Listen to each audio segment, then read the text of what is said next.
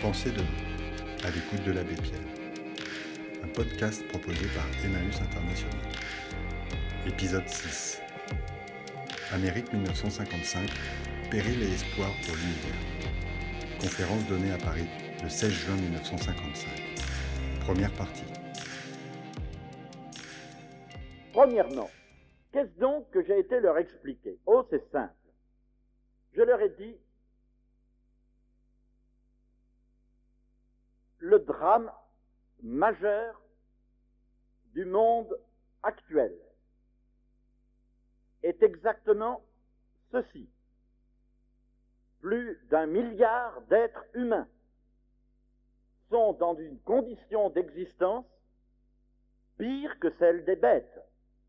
Trois gosses sur quatre aujourd'hui sur la Terre n'ont pas pu manger le minimum nécessaire pour pouvoir normalement devenir adultes. Un ménage, un couple humain sur deux sur la Terre aujourd'hui n'a pas de logis. Or, ce fait, l'univers en prend conscience et l'univers s'efforce d'accomplir des efforts importants pour faire face à cette réalité, les uns par conscience, par sentiment du devoir, les autres, même s'ils étaient incapables d'avoir le sentiment du devoir, quand ce ne serait que par le sentiment de la nécessité et de la sécurité. Car, c'est évident, on nous parle sans cesse des deux blocs qui constituent par leur antagonisme la majeure menace sur l'univers et l'avenir, mais c'est une, expression de la réalité mondiale absolument truquée. Il y a un troisième bloc, et c'est lui qui sera le maître de l'avenir du monde. C'est le milliard d'êtres humains qui n'ont pas de toit, pas de pain, pas d'école, pas d'hôpitaux. Et c'est le côté vers lequel ils jetteront leur espérance qui en fait déterminera de l'avenir de l'univers.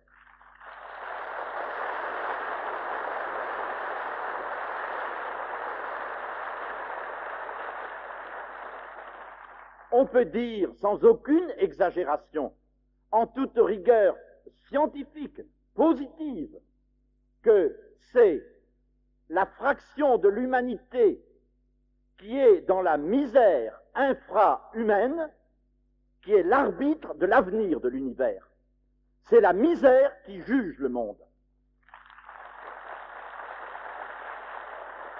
Or, hors de ce fait, premièrement le fait de l'existence de cette misère, deuxièmement le fait de ce que cette misère est l'arbitre de demain. En présence de ces deux faits, des efforts sont tentés. Et c'est là que surgit le drame majeur du monde. Quiconque est informé, loyal, lucide, est obligé de reconnaître que des efforts relativement considérables, certes absolument insuffisants, mais relativement considérables, des efforts d'argent, de matériel, de technique et de bonne volonté car il y a beaucoup de bonne volonté dans le monde. Il y en a peut-être plus qu'il n'y en a jamais eu à aucune époque. Et quand on me dit, l'abbé, vous avez connu les hommes politiques, euh, dites-nous la vérité, n'est-ce pas qu'ils sont tous des canailles? Je réponds toujours, c'est pas vrai. Il y a des canailles, mais il n'y en a pas plus que parmi les électeurs. C'est vrai.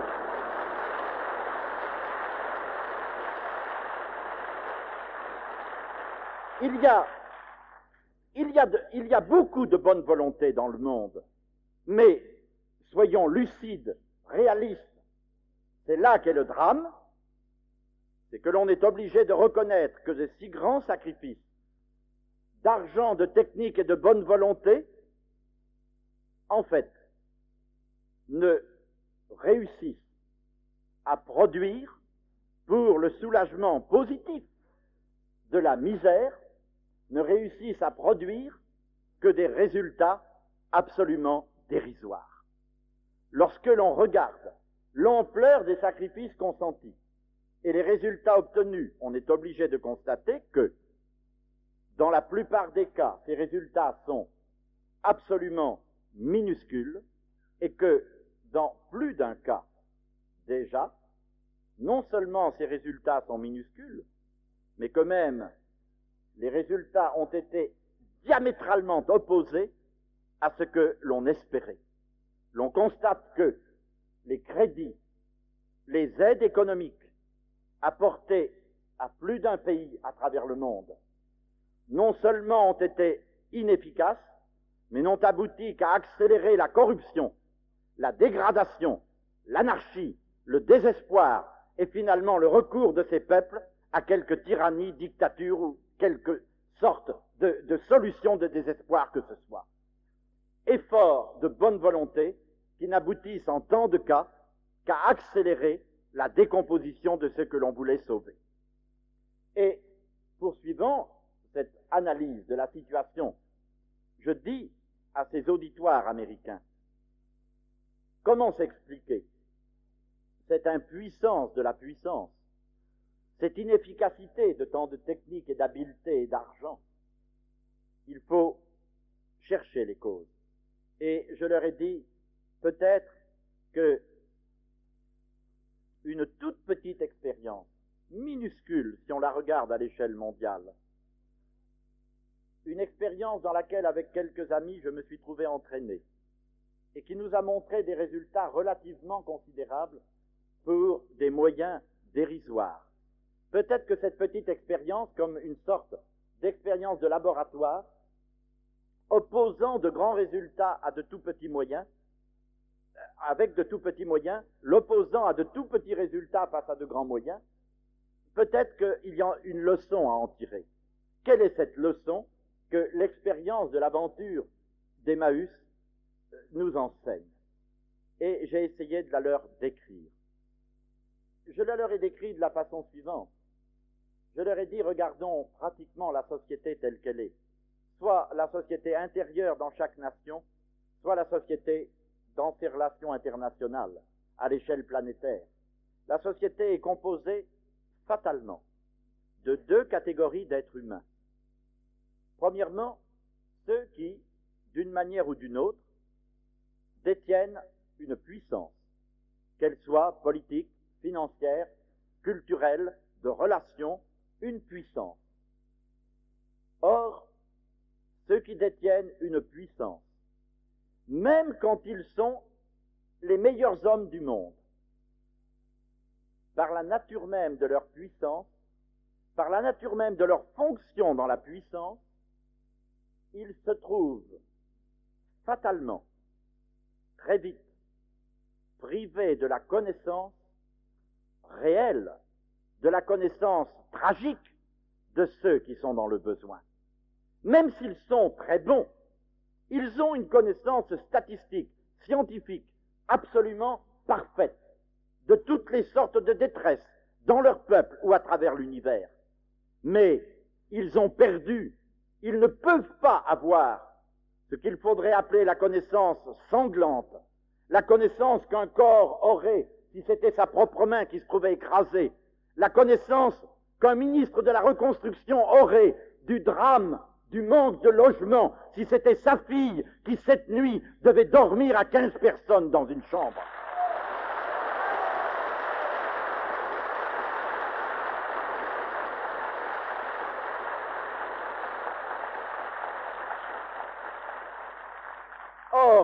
Voyez-vous, ça n'est pas un reproche c'est une constatation quasi ontologique. La fonction du pouvoir, par nature, sépare de la connaissance de la détresse. Et d'autre part, la détresse, dès qu'elle atteint un certain degré de profondeur, devient quelque chose qui rend celui qui l'a subi incapable de mener la lutte pour se sauver et même simplement incapable de parler pour exprimer son désespoir. Il n'est pas pensable. Regardons, la réalité de la détresse humaine fondamentale. Il n'est pas pensable que ce soit les affamés de Bombay ou de Calcutta que l'on ramasse par tombereaux entiers les matins pour les jeter à la voirie parce qu'ils sont morts de faim dans la nuit. Il n'est pas pensable que ce soit ces affamés qui organisent eux-mêmes un mouvement efficace pour pouvoir protester et exiger efficacement une politique mondiale qui leur donne la nourriture qui existe, puisqu'on est capable de l'envoyer à l'autre bout du monde si c'est le temps de guerre. On est capable de l'envoyer pour ravitailler des armées. Qui nous dit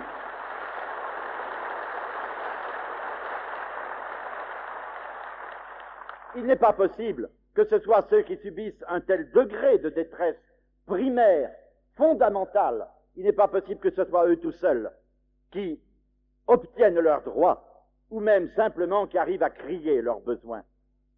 Et de même, il n'est pas pensable, pour prendre une détresse plus proche de nous, que les mamans qui voient chaque soir leur époux rentrer plus tard dans ce que l'on n'ose pas appeler le foyer, dans l'unique chambre où ils sont là, accumulés avec les gosses, avec quelquefois un jeune ménage, la maman qui voit son mari rentrer tous les soirs plus tard, parce qu'il n'a pas un coin où poser une chaise pour pouvoir s'asseoir après le travail, et que forcément il s'en va passer sa soirée au café, parce que s'il sait, il le sait bien, s'il rentre dans la chambre, il s'énervera, il, agacera sa femme, il, giflera les petits, il, est fatigué de sa journée de travail, il s'en va forcément dans la rue et forcément au café. Est-ce qu'il est pensable que la mère, qui voit tous les jours son mari déchoir, devenir un drogué, un malade, un alcoolique sans l'avoir voulu, est-ce qu'il est possible que cette maman qui tous les soirs voit coucher dans le lit conjugal les enfants et qui voit comme j'en connais, mais, des centaines, et il y en a des milliers que je ne connais pas, dans l'agglomération parisienne, pas perdus dans les, dans les bidonvilles d'Algérie, mais dans Paris, les centaines et les milliers de familles où le soir venu, on est obligé d'accrocher les chaises à un clou contre le mur pour avoir la place de mettre des paillasses par terre. Les chambres dans lesquelles, comme me le disait il y a quelques semaines un évêque de France qui me racontait qu'il avait vu ça dans sa propre ville, non pas dans une famille de vagabonds, non pas dans une famille de, gens qui gaspillent, dans une famille d'un de ces militants d'action catholique. Il y avait eu un décès en fin de journée, il n'était pas possible de faire emmener à l'extérieur le corps. C'était trop tard. Et comme la veillée se prolongeait et que la nuit se continuait, l'unique chambre était si petite qu'il a fallu que les petits-enfants de 7-8 ans, finalement, dorment sur le matelas à côté du cadavre. Dans notre pays de France, il n'y a peut-être pas de pays sauvage où l'on en est réduit à une situation pareille. Il faut que nous ayons le courage de regarder ces choses en face et avec la douleur qui devrait enfin véritablement nous, nous faire nous rentrer en nous-mêmes et nous demander si nous ne sommes pas devenus des fous, si nous ne sommes pas des lâches, si nous n'avons pas trahi nos obligations d'être humains à côté de nos frères humains. Comment voulez-vous que la maman qui vit dans de telles conditions que les dizaines de milliers, car il y en a plus de dix mille, mamans françaises dans Paris et l'agglomération parisienne qui vivent dans de telles conditions, comment voulez-vous qu'elles soient capables d'organiser un mouvement, une manifestation, de descendre dans la rue avec des pancartes pour revendiquer? Elles sont atteintes dans une pudeur tellement profonde, dans une fibre tellement secrète de leur dignité, de leur sensibilité, mais qu'elles sont réduites au silence.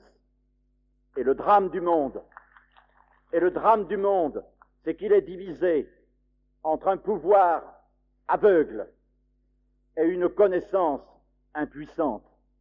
C'est cela le fond du drame. C'est que il manque un rouage intermédiaire entre ce pouvoir, cette puissance qui ne sait pas, qui ne peut pas savoir tragiquement, et d'autre part, cette tragédie qui ne peut pas s'exprimer. Et je leur expliquais aux Américains, aux gens pratiques, aux gens qui calculent tout avec des chiffres et des dollars. Je leur expliquais qu'est-ce qui manque pour que cet, abîme entre le pouvoir et la douleur se trouve comblé. Oh, ce qui manque, c'est une toute petite chose. Mais si nous ne sommes pas capables de la faire renaître, alors tout ce que nous aimons il faut que nous considérions que c'est perdu et que cela ne sera pas défendu par des armes, par des puissances matérielles, quelles qu'elles soient. Il s'agit de savoir si nous serons capables de faire renaître ce petit rien, ce petit grain de folie, cette petite chose minuscule, nécessaire pour rétablir le dialogue et pour faire que la passion pénètre de nouveau à l'intérieur des milieux de gouvernement. Qu'est-ce qui est nécessaire? Ce qui est nécessaire, leur disais-je, que nous avons découvert dans notre petite expérience d'Emmaüs, c'est ce que j'appelle, par une comparaison, la fonction du prophète dans la cité. Ce qui est nécessaire, c'est qu'il y ait quelques fous, quelques fous qui, délibérément, un petit nombre, mais un petit nombre indispensable, qui décide délibérément de s'en aller volontaire, partager la condition de ceux qui souffrent, partager cette condition non pas individuellement, car si c'est individuel, où ils se plongeront dans la douleur, et ils seront écrasés par elle, et ils ne pourront plus parler, ou pour garder la capacité de parler, ils resteront un peu en dehors du courant de la douleur, et alors ils n'auront pas autorité pour parler, car ils n'en feront pas partie. Il faut qu'ils soient dans la douleur, volontaire, partageant la condition de ceux qui souffrent, mais qu'ils y soient en groupe, afin que le groupe leur donne la force d'être dedans et de ne pas être emportés par le torrent. Et il faut, troisièmement, leur expliquai-je, qu'il y ait un petit nombre de ces fous qui, partageant cette condition de ceux qui souffrent, la partageant en groupe afin d'être efficaces, soient décidés à vivre dans cette souffrance en assurant leur subsistance par un travail qui leur garantisse leur autonomie économique absolue, fût-ce par le travail le plus misérable de tous, fouiller les poubelles, fouiller les ordures, mais être capable de se lever et de dire je ne dois rien à personne. Et par conséquent, je suis capable de parler. Je suis capable de parler parce que je connais la douleur, je vis avec ceux qui, l'éprouvent. Je n'en suis pas écrasé parce que la force du groupe me permet de ne pas en être écrasé, et je suis libre envers tout le monde parce que je ne dois mon pain qu'à mon travail.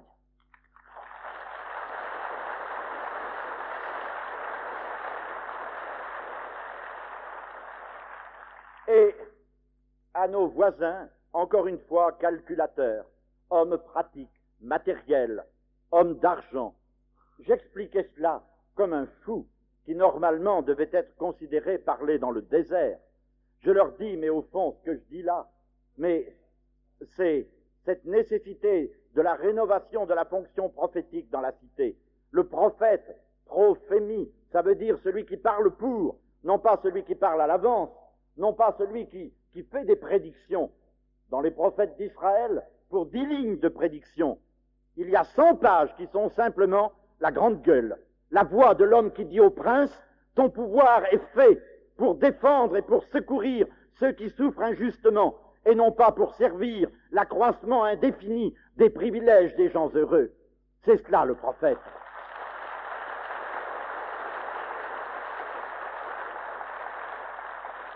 C'est cela le prophète, et c'est cela qui a disparu de notre cité contemporaine. C'était la fonction monastique primitive. Mais le monastère, dans sa renaissance merveilleuse à tant d'égards, est resté à mi-chemin et n'a pas retrouvé son incidence sociale et sociologique. Admirable sur bien des points, la renaissance monastique depuis 150 ans, en fait, est restée à mi-chemin parce qu'elle est restée.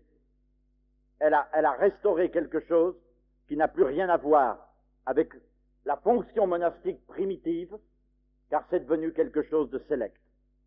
Le monastère n'est plus la voix des hommes sans voix. Il n'est plus la présence au milieu de ceux qui souffrent. Et c'est peut-être cela qu'il s'agit de savoir si nous serons capables de le faire renaître dans la société d'aujourd'hui. Le prophète, ça ne peut être ni un élu, ni un salarié, ni, ni un syndicaliste, à la fois salarié et élu par ses camarades. Il faut le parlementaire il faut le syndicaliste.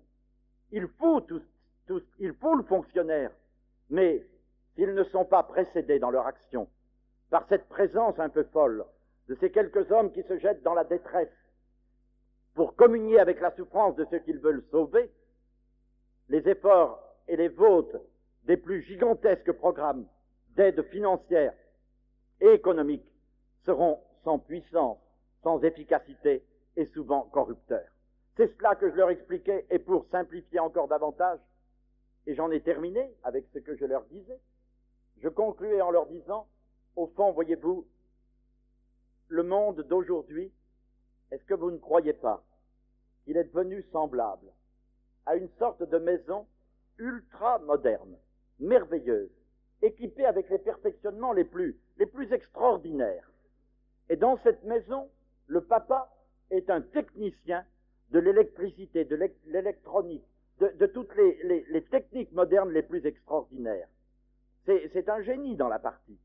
Et voilà qu'un beau jour, dans cette maison ultra moderne, où, où se trouve ce technicien de génie, l'appareil le plus merveilleux, le poste de télévision en couleur, tombe en panne. Le papa euh, tombe la veste, prend sa caisse d'outils, euh, ses pièces de rechange, et se met au travail. Et il ne ménage ni sa peine ni la dépense, il passe beaucoup de temps, et ça ne marche toujours pas. Et pourtant, il y dépense beaucoup d'argent, beaucoup de temps et beaucoup de capacités scientifiques. Pourquoi est-ce que ça ne marche toujours pas? Oh, pour une toute petite raison. C'est que, en dépit de sa science géniale, il a été un peu distrait et il n'a pas pris garde que son petit bébé, en s'amusant, a tiré la prise de courant. Et, et, et je leur dis, au fond, est-ce que ce n'est pas la situation de l'univers aujourd'hui? La prise de courant, c'est rien du tout, c'est minuscule, c'est si peu de choses, c'est dérisoire par rapport à la valeur formidable de ces appareils merveilleux. Mais si petite que soit la prise de courant, si elle n'est pas plongée dans le courant, il n'y a pas de courant. Et tout le magnifique matériel n'est plus bon qu'à mettre à la casse. Et quelle est cette prise de courant? C'est non pas la bienfaisance qui se penche de l'extérieur sur la détresse, mais c'est la présence de quelques-uns qui vont en force, en groupe, et avec l'autonomie, l'indépendance que je disais tout à l'heure, s'incarner dans la souffrance, afin de pouvoir devenir sa voix et de harceler le pouvoir, de faire connaître quelle est la nature exacte du désespoir qu'il s'agit de secourir. Et alors, je concluais en leur disant, au fond, je vous dis, votre argent, ce n'est pas ce dont le monde a besoin. Ce dont le monde a besoin, c'est de savoir si vous êtes capable de donner de l'amour, du cœur humain, si vous êtes capable, dans votre peuple, d'avoir des garçons et des filles qui, les mains vides, les poches vides, sans dollars, sans argent et sans carnet de chèques, décideront de venir partager la souffrance de ceux qui, après tout, si l'on y regarde de près, et nous avons le droit, nous, les gens de l'Europe, de le dire, ne sont dans cette détresse que parce que deux fois en quarante ans, ils ont sacrifié le meilleur de leur sang, de leur jeunesse, de leur richesse pour défendre votre liberté et votre possibilité à vous de développer votre puissance.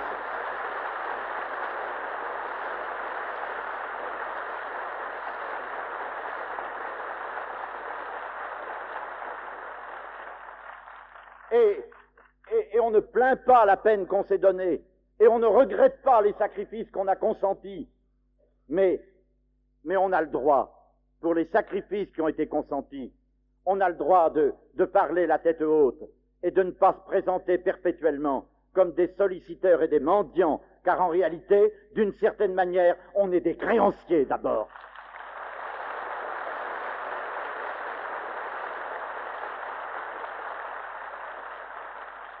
Et je le dis en passant, il est arrivé plus d'une fois dans les milieux religieux qu'avec une certaine compassion, on me dise, pauvre abbé, comme vous êtes admirable, mais comme vous êtes à plaindre de vivre au milieu de ce pays, de ce pays communiste, de ce pays athée, de ce pays absolument dégradé, de ce pays où la jeunesse n'est plus capable d'aucun idéal, comme vous êtes admirable. Et il est arrivé quelquefois que, quand ces discours m'exaspéraient un peu trop longtemps, je répondais à mes confrères prêtres. Il est arrivé que quelquefois je leur répondis, écoutez, comme vous avez raison, c'est vrai, la France est un pays horriblement euh, dépravé, horriblement décadent, et certainement que votre valeur spirituelle est incomparablement supérieure, mais excusez mon ignorance, je vous serai très reconnaissant pour ma documentation de me présenter le catalogue de vos saints depuis cent ans et de le comparer avec ceux de France.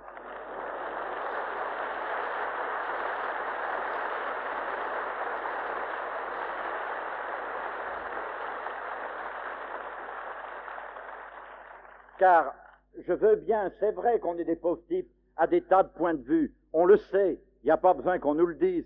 On le sait. Mais, on a aussi quand même quelques valeurs et quelques belles choses chez nous. On sera toujours des excessifs.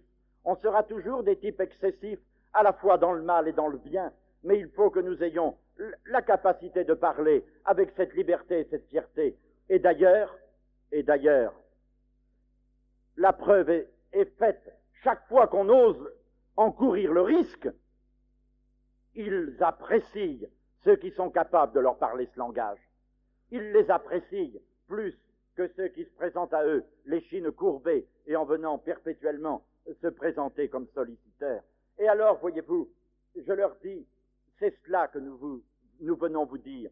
Votre argent, plus tard, il en faudra, il y en aura sûrement besoin. Vous le devez au monde. Vous n'avez pas le droit de gaspiller. On vous a enseigné que pour la prospérité économique de votre pays, ce serait un délit si vous faisiez des économies. On vous a inculqué la notion du délit d'économie. Or, cela se comprend. Pour la période du New Deal qui a suivi la grande crise, pour une période où vous n'étiez pas participant à la réalité internationale, mais vous n'avez plus le droit aujourd'hui de vivre sur cette notion du délit qu'il y aurait pour un citoyen américain à économiser. Vous devez substituer à cette notion du délit d'économie, à cette notion du devoir de perpétuellement dépenser, et même de dépenser plus, puisque vivant toujours à crédit, vous devez substituer à cette notion une autre notion, qui est la notion du délit de gaspillage, face à un univers dans lequel il y a tant de multitudes qui manquent du nécessaire. Et vous devez prendre conscience qu'en réalité, l'exigence qui se présente à vous, désormais, est une exigence, faute de quoi vous périrez, en dépit de vos puissances matérielles, est une exigence de prise de conscience de solidarité, et de solidarité d'abord du cœur et de la présence humaine.